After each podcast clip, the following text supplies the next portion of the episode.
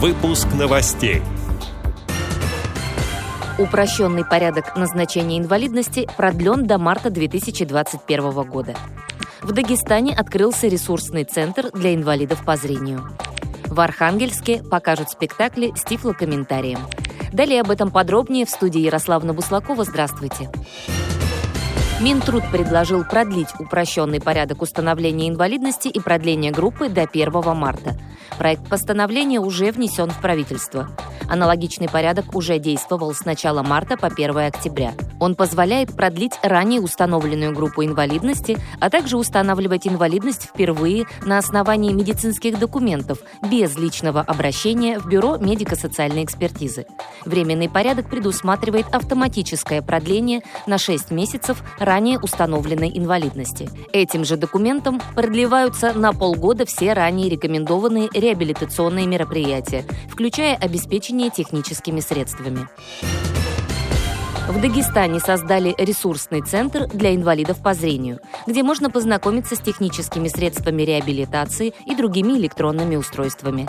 На базе Махачкалинского производственного объединения «Электробытприбор» открылся кабинет тифлотехники – в кабинет закупили три компьютера с программой экранного доступа JOS, брайлевский принтер и дисплей, различные социально-бытовые приборы и мелкие тифлотехнические средства реабилитации. Появился и специалист, готовый познакомить всех желающих с работой на компьютере и сенсорными устройствами. Сейчас несколько человек здесь обучаются очно, а остальные получают дистанционные консультации. Центр будет работать на постоянной основе. В ближайшее время в актовом зале предприятия установят акустическую систему и проектор для показа фильмов с тифлокомментарием. Проект «Центр возможностей» получил поддержку Фонда президентских грантов.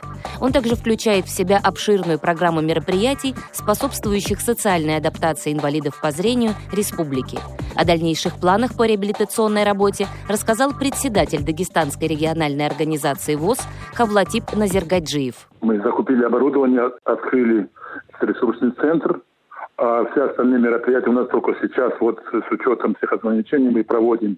Вот там достаточно много мероприятий. У нас 7 выездных информационных площадок в разных э, наших местных организациях. Потом э, должно быть мероприятие «Реабилитационная мозаика», но мы ее решили проводить онлайн, поскольку э, проводить массовые мероприятия пока еще нельзя. Затем у нас планируется проведение семинара с активом с участием 70 человек. Финальное мероприятие мы, которое должны были в этом году провести в декабре, э, мы согласовали и перенесли на апрель 2021 года. Это съезд инвалидов Северного Кавказа с участием представителей других регионов.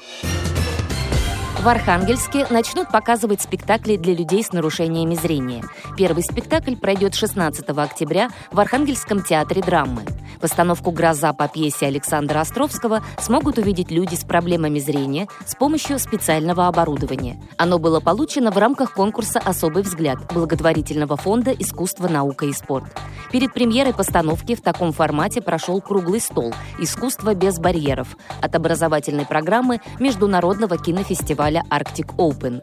Организаторы и незрячие эксперты протестировали приемники для получения тифлокомментария и послушали отрывок спектакля. Планируется, что в ближайшее время репертуар, адаптированный для незрячих зрителей, пополнят пьесы Николая Гоголя и Жана Батиста Мольера. Эти и другие новости вы можете найти на сайте Радио ВОЗ. Мы будем рады рассказать о событиях в вашем регионе. Пишите нам по адресу новости собака ру. Всего доброго и до встречи.